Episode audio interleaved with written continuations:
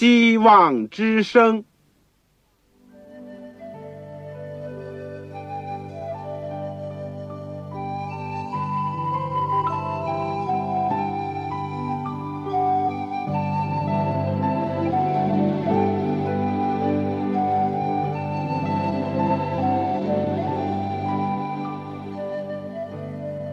各位听众朋友，各位弟兄姐妹，欢迎您收听信徒培训这个节目。教会的兴旺，不单表现为人数众多，更要求教友的素质好。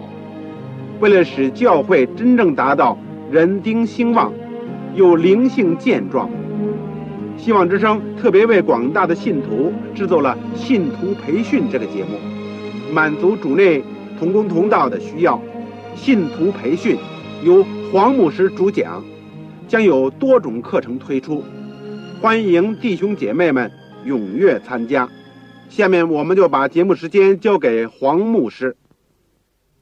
各位亲爱的听众朋友，各位组内的同工同道，你们好，我是旺草，欢迎你们收听我们信徒培训的节目。现在我们是讲第七个课程，总的题目是预言之灵。我们今天要讲第三讲，就是末世的教诲和预言之灵。这个经文呢，我们是看启示录书十二章十七节、十九章第十节、第十四章十二节、约珥书第二章二十一节到三十一节。我们在。学习之前，让我们一起祷告。亲爱的天父，我们谢谢你，今天又有机会可以借着空中的电波，能够和弟兄姐妹一起来往，在主里面交通，也可以从主的圣言当中学习你的话语。天父，我们何等的需要你，求你时刻与我们同在。尤其当我们知道我们生活在末世的时候，有许多的景象使我们眼花缭乱，有许多的事物是我们不容易理解的。但求助能够开我们的眼睛，使我们从主的圣经，从你借着圣灵所赐给我幕后教会的恩赐，能够得以清楚明白主的旨意。也求主加给我们力量，能够遵行你的旨意。天父，我们是何等的需要你！求你为着我们的软弱，为着我们的需要，为着今天时代的挑战，为着教会的使命，你加倍的赐下你的圣灵来，充满我们，也不断的改造我们。父啊，垂听我们的祷告。我恳求你祝福在收音机旁边的。每个弟兄姐妹，每个父老，他们自知不倦的在学习主的圣道，甚至起早摸黑，天父你帮助他们，恩待他们，让他们有好的收音的效果；，即或是有的时候不理想的时候，使他们有个忍耐的心。天父垂听我们的祷告，他们当中如果有身体软弱的，有精神有困扰的。求主也特别的慈恩来怜悯来医治我们这样的祈求，感谢是奉靠主耶稣的圣名，阿门。我们知道，在中国买剪刀的店里很多，但是一提到张小泉的剪刀呢，大家都会称赞它很锋利、经久耐用。糕饼店呢也很多，但是老大房呢？就有他传统的为人所称道的一些糕点。我们如果从一家挂着“真张小泉”，甚至是“真真张小泉”的店里买来的剪刀，但当我们使用的时候呢，发现并不是这么理想的时候呢，是不是有两种可能性呢？第一就是假冒的，尽管它的牌子挂的很好；第二呢？是所谓名不符实，名实不相符。而今天的世界上呢，我们说天主教徒有十亿多人，基督教徒也有七八亿。至于论到教会的组织、独立性的、地方性的，何止千百？就单单世界性的这种大公会、大宗派呢，也有不少。比如说路德会啦、长老会啦、敬礼会啊、卫理公会、圣公会，当然还有基督福临安息日会。哪一个教会，或者说什么教会，能够被称为上帝末世的渔民教会呢？今天我们要学习渔民教会和预言之灵的恩赐这个题目。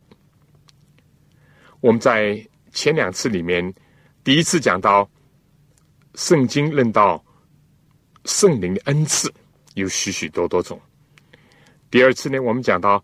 圣经论到先知，我们在明白这个基础上，我们再来看今天的题目。首先呢，我们再来复习一下关于渔民教会这个思想。其次呢，我们来看一看这个渔民教会的特色之一，就是预言之灵的恩赐。第三呢，我想提一提有预言之灵恩赐的教会的责任。好，我们现在就来讲第一个问题，关于渔民教会。我们说，根据启示录书第十二章，也就是我们以前在末世论的时候已经研究过了，在十四节呢，就讲到，于是由大鹰的两个翅膀赐给妇人，就是指教会，叫他飞到旷野。也就是称为旷野的教会，到自己的地方躲避那蛇，就是撒旦，以及他所施加的残酷的逼迫。这个教会在旷野呢，被养活一载、二载、半载，也就是三年半了。在第六节呢，就提到妇人就逃到旷野，在那儿呢。有上帝给他预备的地方，使他被养活一千二百六十天。上帝所为他预备的地方，也就是教会看为是自己的地方呢，虽然是旷野，是艰苦，但因为是是上帝为他们预备的，他们就接受作为自己的地方。他们一方面是躲避中古时期的。来自罗马教的逼迫，而另外一方面呢，又看到是上帝在那儿养活他们，上帝要培养他们、操练他们一千二百六十天，或者三年半，或者是称为四十二个月。我们说在预言就指着一千二百六十年之久，所有这些都是指着中古时期的旷野教会。也就是上帝的真教会，也是一个贞洁的妇女所代表的，他们所遭受的长期的迫害。这个时期，我们也已经学习和研究过，它的开始是从公元五百三十八年，也就是教皇权势的确立，一直到公元一千七百九十八年。五百三十八年呢？是但以理书所讲的，有三个小角，也就是他们是信奉阿利乌派的三个这个小角呢，三个王呢，被罗马教利用着当时的东罗马皇帝的势力呢，把他们铲除了。然后呢，这个教皇的制度就在罗马，也就是在最后消灭了居。住在罗马、意大利的这个赫勒莱主义以后呢，教皇的权势就确立了，他成了政教合一的一个重要的里程碑。五三八年，而一七九八年呢，我们也讲过，就是由于教皇呢反对共和，被拿破仑的将军所囚禁，放在监里，第二年就死去。这是象征着漫长的中古时期的教权势力的衰弱和教权制度的一个溃败。尽管圣经呢有一个伏笔，说到呢这个受的死伤，就是政治的刀伤呢被医好了，但圣经讲过了这段时间以后呢，就会进入到渔民教会出现的时代。第十七节就说龙向妇人发怒，去与他其余的儿女征战。其余的呢，也就是剩余的意思，就是荣耀魔鬼要向这个真教会的剩余的儿女要去征战。那么哪些人是上帝真儿女呢？圣经特别在这里指出了他的特点或者特色。这儿女，圣经讲就是那首上帝诫命为耶稣做见证的。我们读教会的历史，就发现路德会也好，长老会也好，圣公会也好，都是早在十八世纪中了之前呢就已经成立了的。而有些工会呢，虽然年代比较后，但是呢又不符合这里所讲的渔民教会的两个特征，就是守上帝的诫命，特别是守上帝全备的诫命。和为耶稣做见证，也就是按圣经所讲，为耶稣做见证呢？按照启示录十九章第十节呢，就是有预言之灵。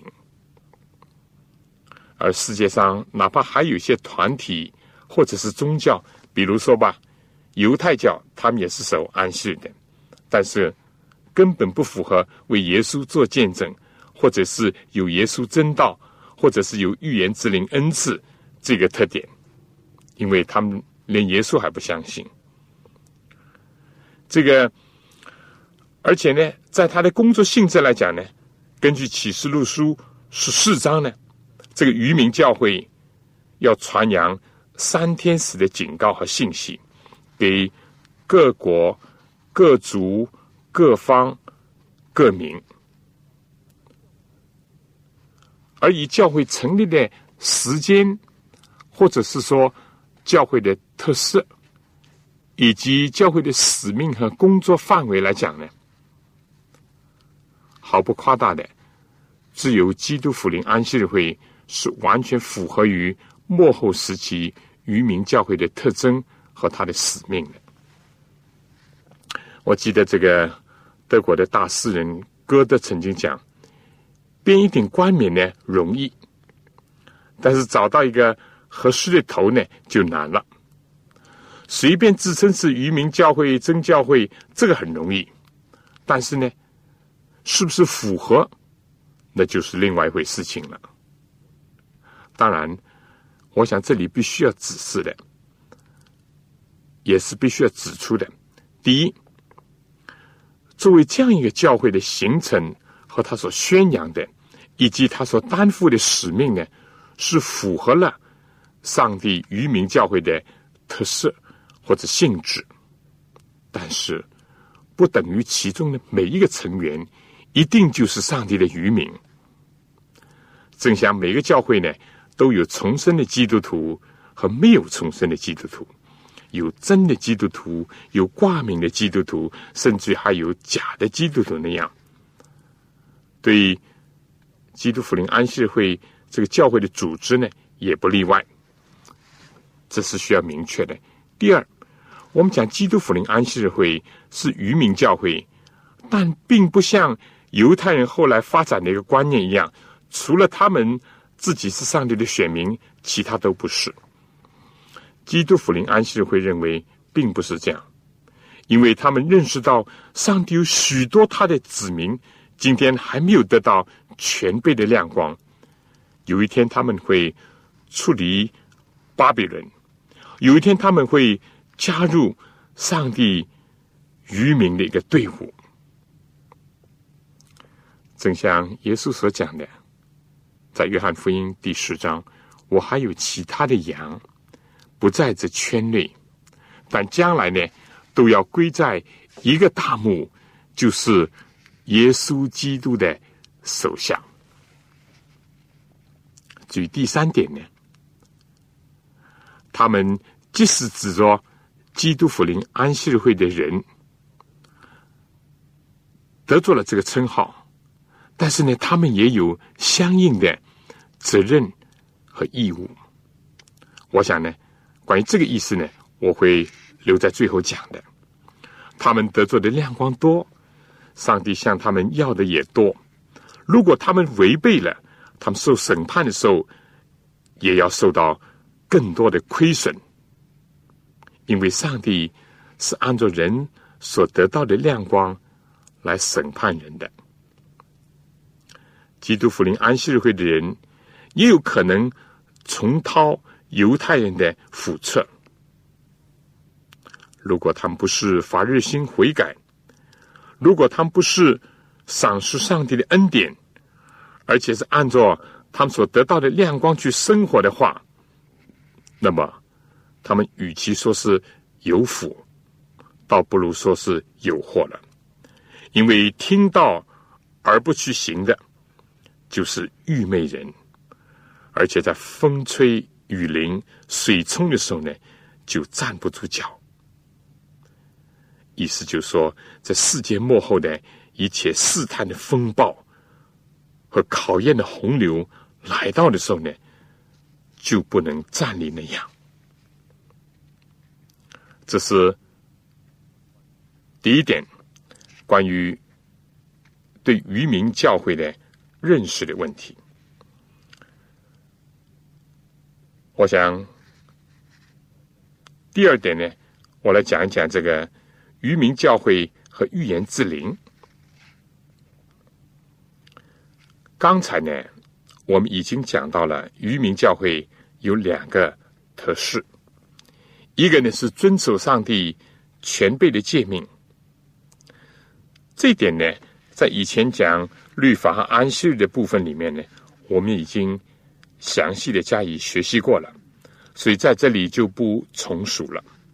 而第二点呢，就是为耶稣做见证，那么。你可能会问：什么才是为耶稣做见证呢？圣经是为耶稣做见证的，因为约翰福音第五章三十九节，耶稣自己说：“给我做见证的，就是这经。”当时确实是指着旧约圣经，当然在今天讲，更加是指着新旧约圣经。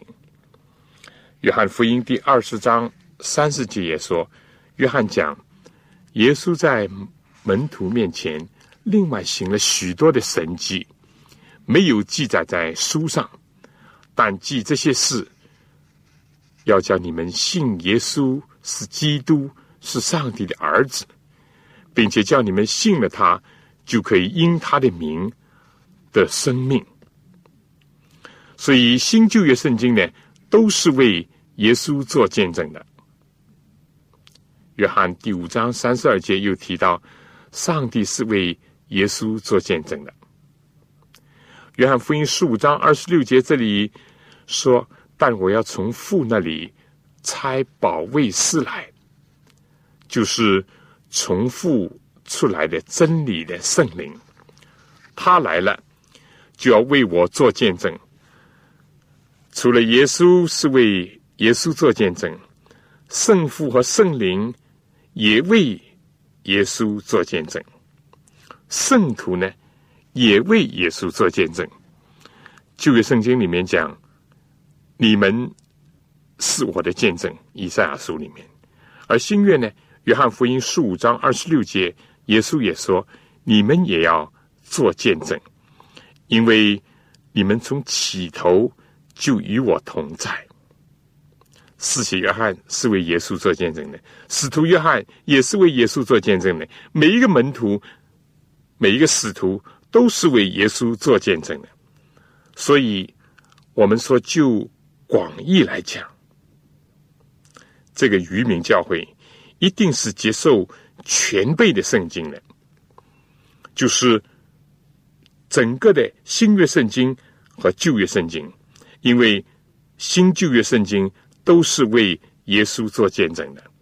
那么，这个渔民教会必定不会分隔圣经，不会说只接受新约，不接受旧约，或者是只接受旧约，不接受新约，或者是像有的宗教只接受旧约的一部分，或者像有的宗教还在旧约里面加上一些次经，不，他们只接受新旧约圣经，因为。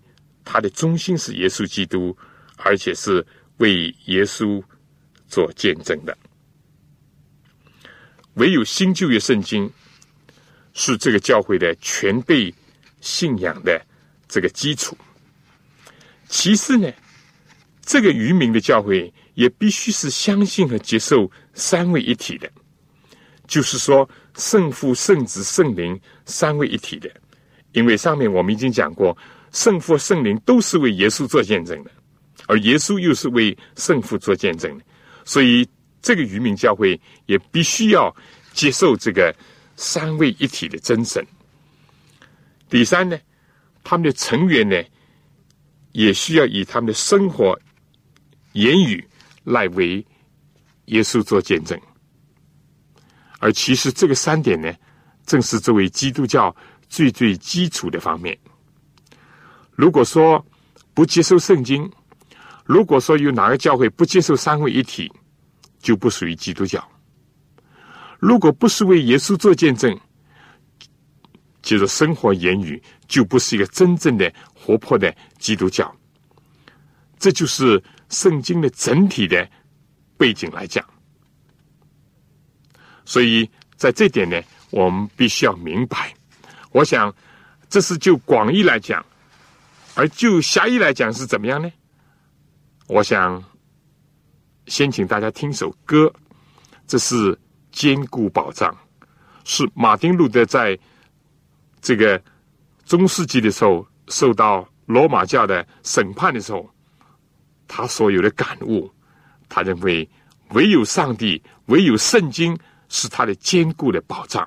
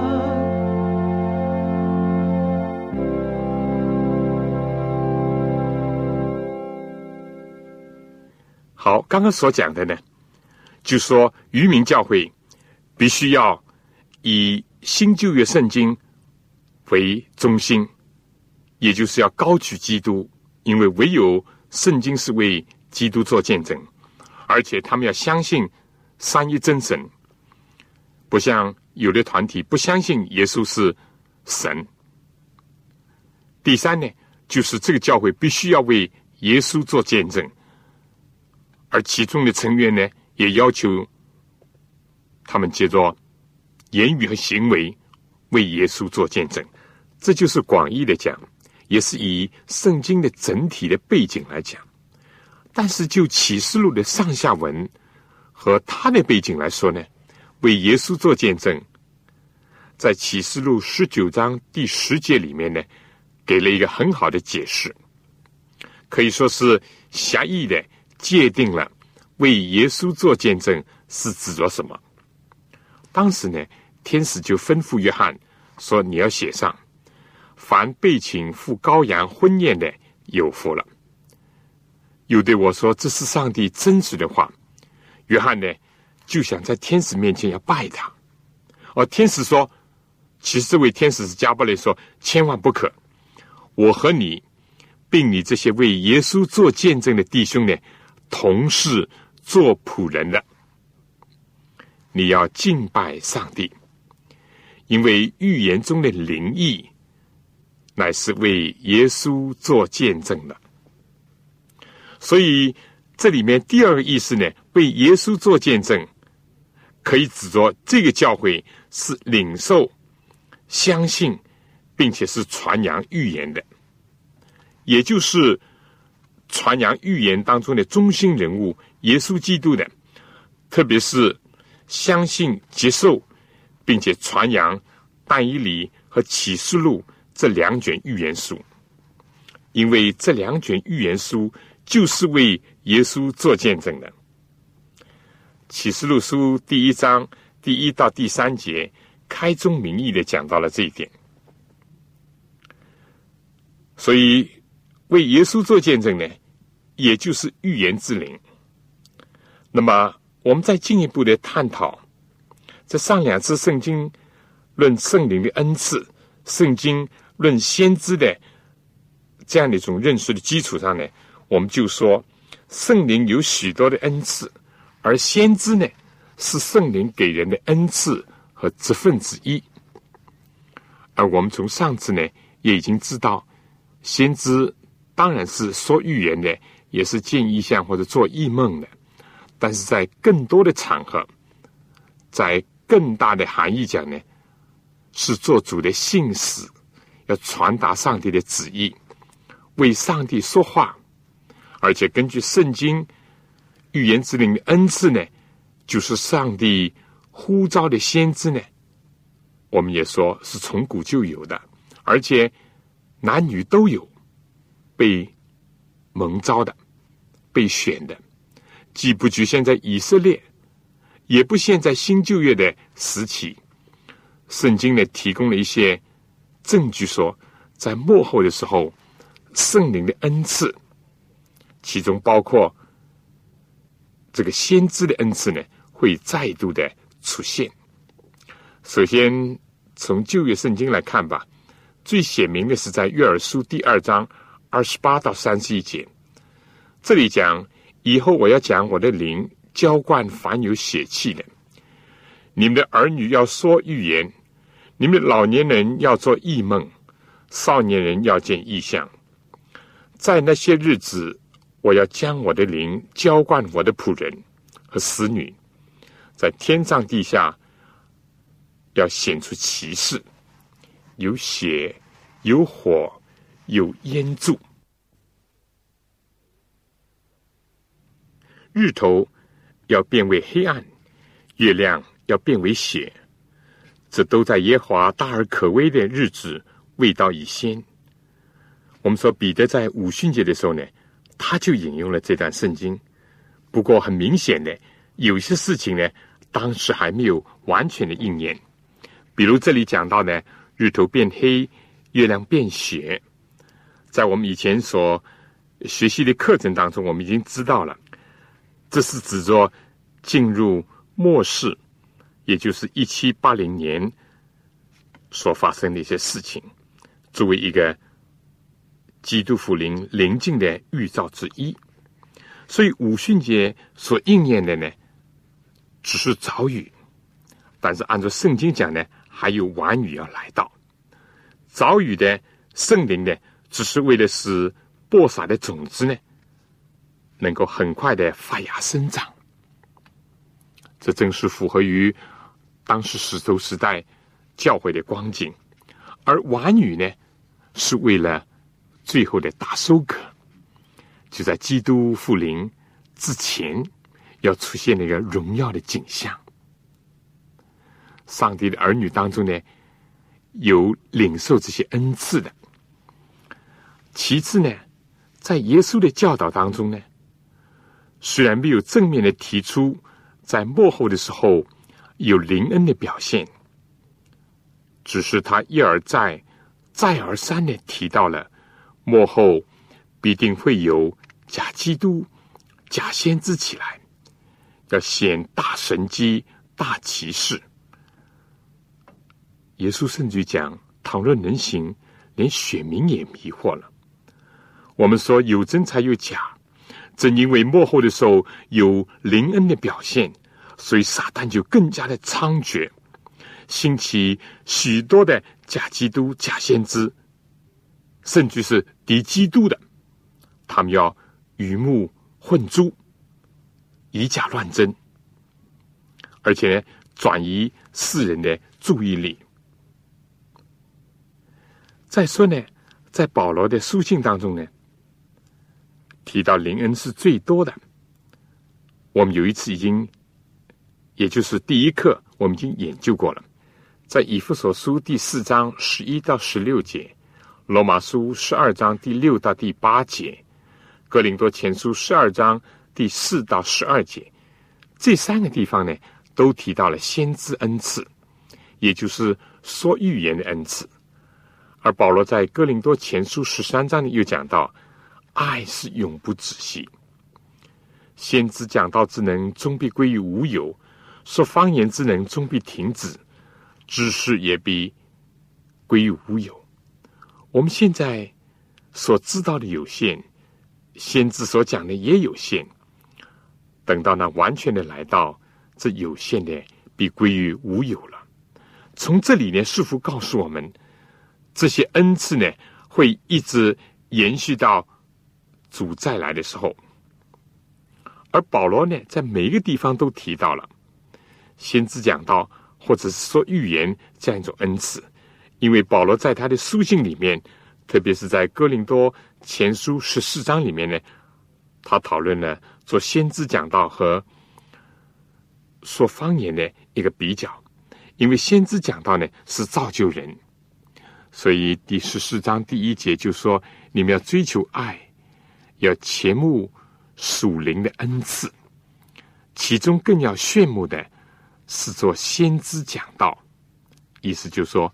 说预言，这里讲讲方言呢，乃是对上帝讲；但是做先知讲道呢，是对人说，要造就、安慰、勉励人。说方言是造就自己，做先知讲道呢，乃是造就教诲。所以使徒约翰呢，就在刚才的启示录里面提到，他也提出了预言之灵是为。耶稣做见证的，讲了这么多呢，我们说呢，这就构成了末世渔民教会的两大特征之一。所以，就这个渔民教会的定义的狭义来讲呢，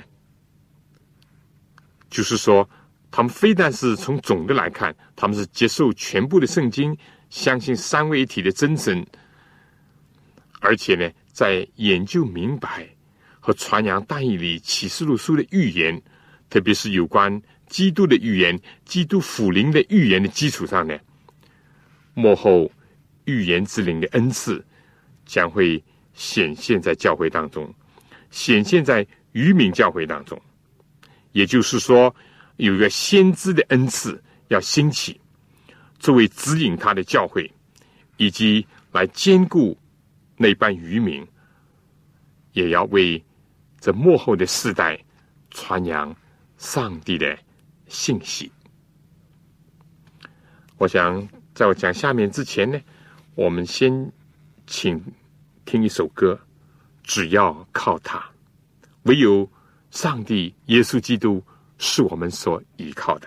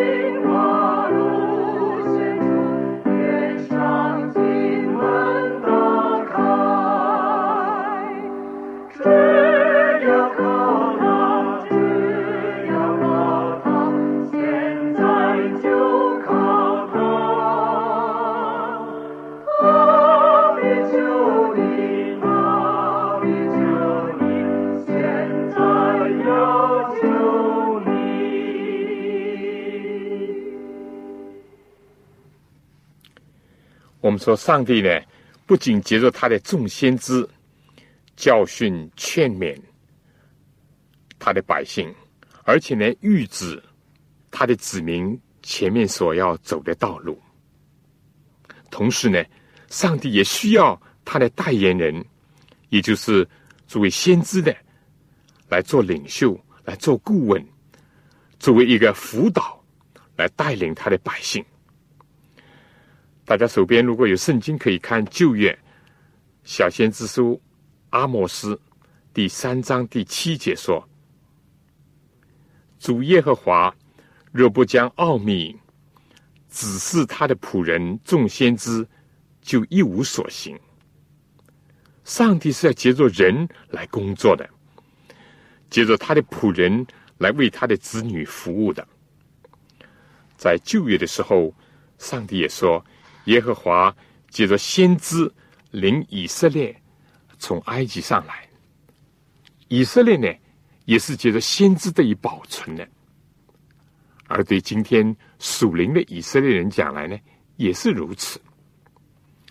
在人类历史当中，上帝曾经在各个时代，特别是在紧要的关头或者是重大的转折的时候呢，上帝就兴起他的先知。像挪亚、亚伯拉罕、约瑟、摩西、沙摩尔、耶利米、撒加利亚、施洗约翰、保罗，或者是使徒约翰来引导他的百姓。上帝借着这些先知，或者是神人呢，为每一个时代的基督徒呢，都带来了光照和教训。那么，我们就要问：今天在渔民的队伍当中，为什么需要上帝继续赐下他预言之灵的恩赐呢？我想很明显有两个显著的理由。第一，就是帮助我们更好的明白圣经，更好的去借着这个小光来引导我们到大光那儿去，也就是到基督那儿去。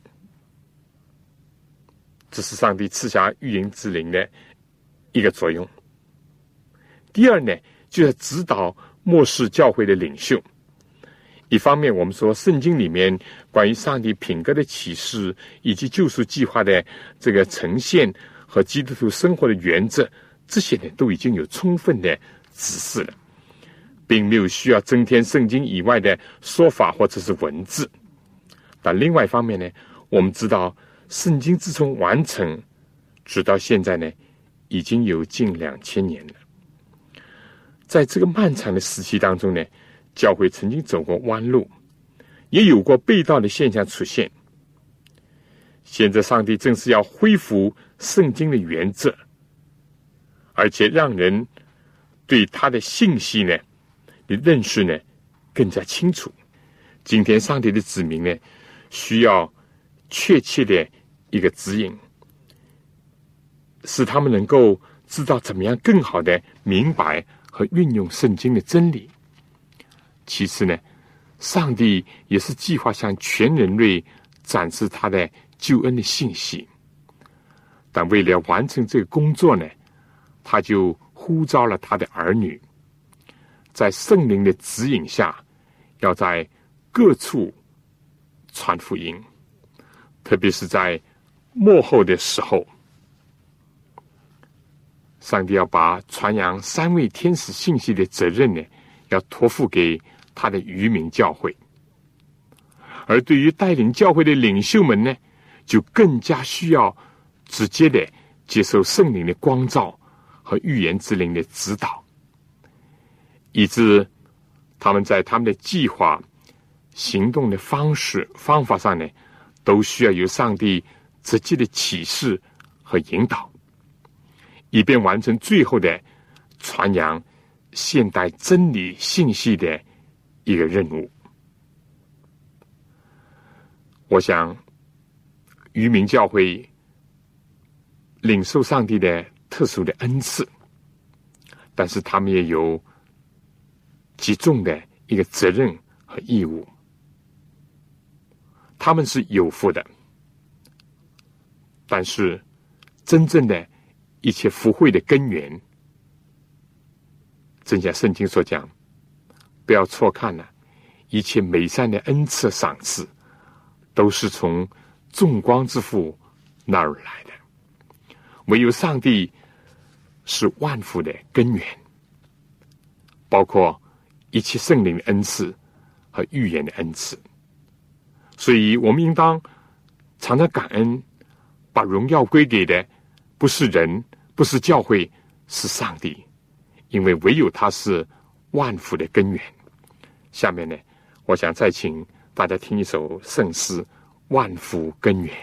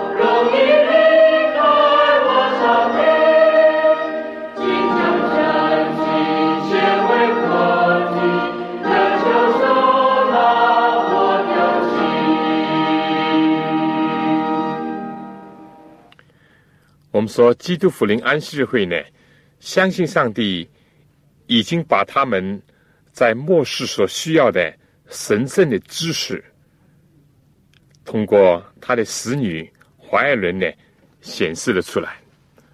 在基督福临安息日会先贤的许许多多的见证当中呢，都一致的见证和坚称怀仁姐妹的侍奉，他们相信她的经历。是作为预言之灵在现代的一个显示，他的教训和圣经的教训充分的吻合，是最强有力的一个证据，证明他的信息是受灵感而来的。我们在以后的几讲里面呢，会比较着重的详细的研究预言之灵的恩赐是如何的显现在。怀仁姐妹的身上，在她的工作以及著作当中，当然，我们也会有机会回答一些质疑。那么第三点呢，我想跟大家学习的，就是说，领受预言之灵的渔民教会的一个责任、权利和义务。领受和责任呢，我们说是。相当的对等的，圣经讲多给谁呢，就向谁多要。所以基督福临安息日会作为一个教会，或者是在其中做一个成员讲呢，没有半点理由可以自恃或者是骄傲，因为有什么不是领受的呢？一切都是领受的。渔民教会。应当做上帝百般恩赐的好管家，特别是在预言之灵这个亮光上呢，要更好的保存和发扬以及传播。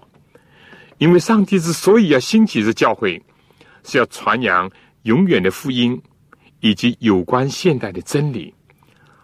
如果离开了这个，他们就没有存在的必要和价值。而永远的福音和现代的真理呢？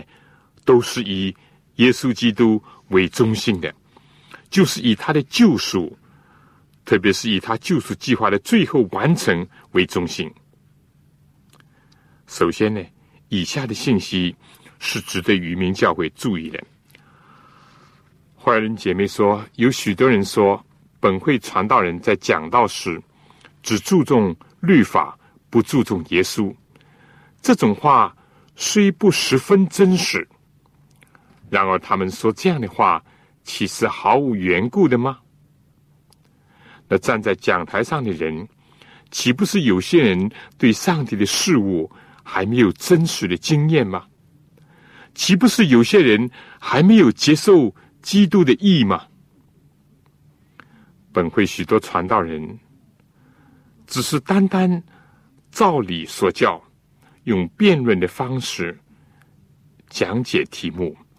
几乎不提救赎主的救人能力，他们的见证缺少基督救人的保险，他们的祭物相当于该隐的祭物。他把地里的土产献给主，这土产呢，原是上帝可以悦纳的。这土产虽然是极好的，但却因为缺少祭物的功能。就是代表基督宝血的羔羊之血，那不含基督在内的讲道也是如此。这样的讲道不能够刺透人心，不会引人发问：说我当怎样行才能得救？另外一段呢，花姐妹这样讲：在一切号称基督徒的人中，基督福临安息日会的人。应当居先将基督高举在世人面前，传扬第三位天使的信息，是要传扬安息的真理。这种真理以及包含在这个信息内的其他真理，都应该传扬。但那最引人注意的中心，就是耶稣基督，切切不可遗漏。在基督的十字架那里。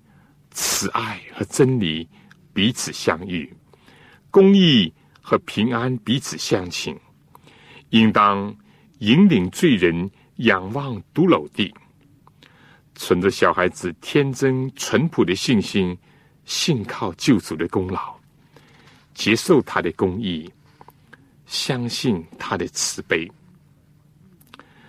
在怀姐妹的《传道梁祝》这本书第三百十四面又讲，基督为赎罪而做的牺牲，乃是伟大的真理。其他一切真理，都集结在这一个中心上。为要对真理有所重视和了解起见，圣经上每一项真理。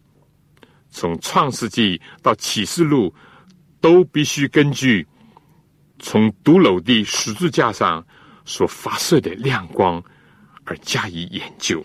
我向你们提出一个关于和重生救恩和得赎的伟大高贵的纪念，也就是上帝的儿子高挂在十字架上这个真理。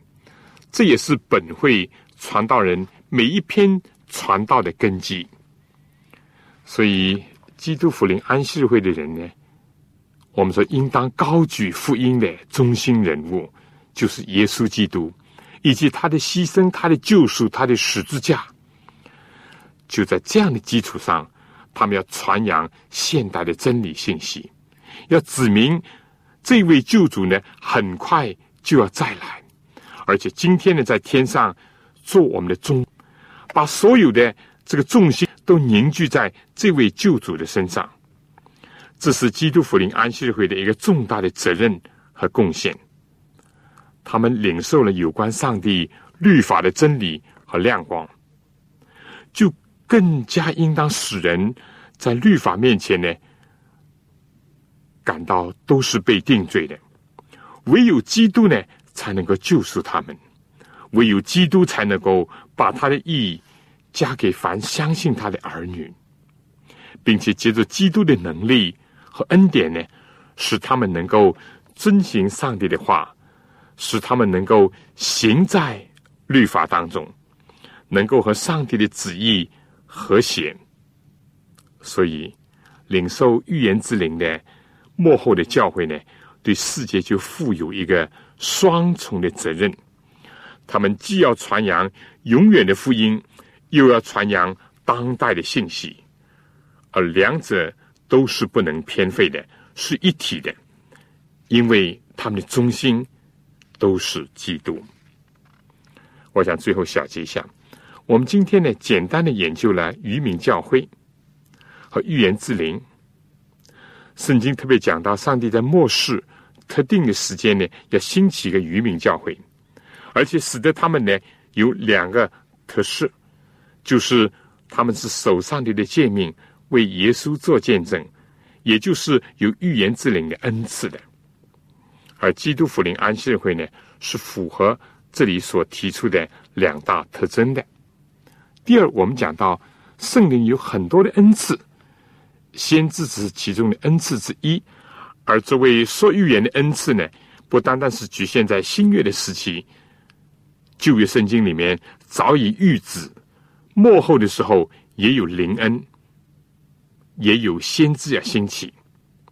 当然要谨防有假先知会兴起。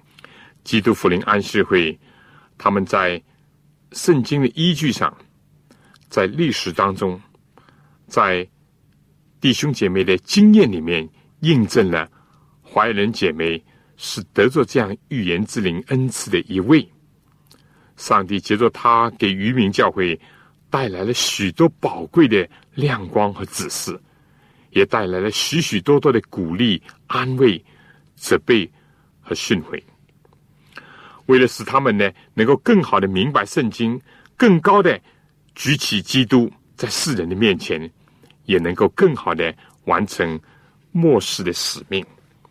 而今天所讲的第三个问题呢？我们讲到基督福临安息日会人得做了重大的亮光，他们有巨大的责任。他们非但没有骄傲的理由，或者是排斥别人的想法，他们更加应当谦卑的感恩，而且用这样的心去领受这亮光，特别是要行在其中，而且要在世人面前高举基督，高举他的十字架，高举那个被人藐视的上帝的律法，以至于能够传扬一个全备的福音和上帝全备的律法，可以预备一般人来迎接主耶稣基督的再来。弟兄姐妹，今天关于末世教会和预言之灵这一课呢，我就讲到这儿。